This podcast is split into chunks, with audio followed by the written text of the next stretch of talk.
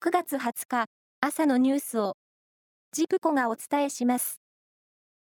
今年12月から来年2月の天候の見通しは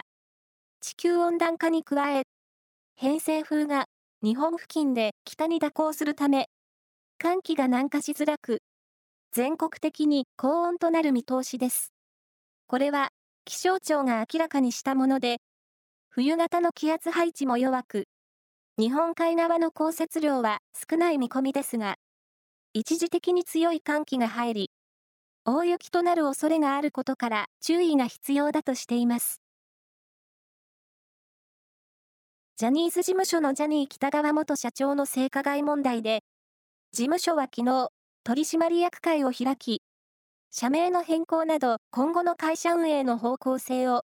あらゆる角度から議論を行い、向かうべき方針を確認したと発表しました。来月2日に議論の内容を具体的に報告するとしています。東京電力福島第一原子力発電所の処理水の海洋放出が始まった先月24日以降の3週間余りで、中国国内から北京の日本大使館に累計で40万件を超える迷惑電話があったことが分かりました。大半が日本への激しい罵倒や無言電話で、中には脅迫めいた内容もあるということです。日本政府は通常業務に支障が出るとして、中国政府に対応を繰り返し求めていますが、改善されていないということです。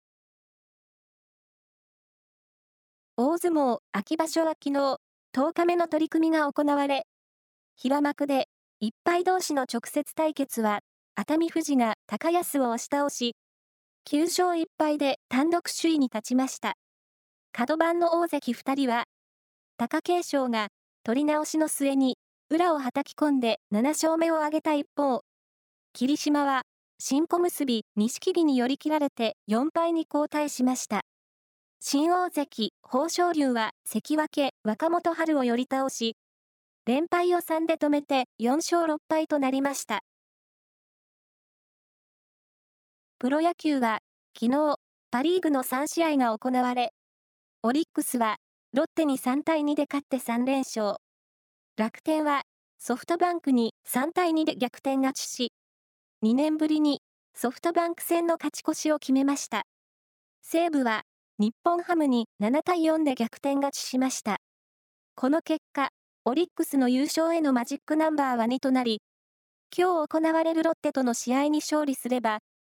前身の阪急の10回を含む3年連続15回目のリーグ優勝が決まります。以上です。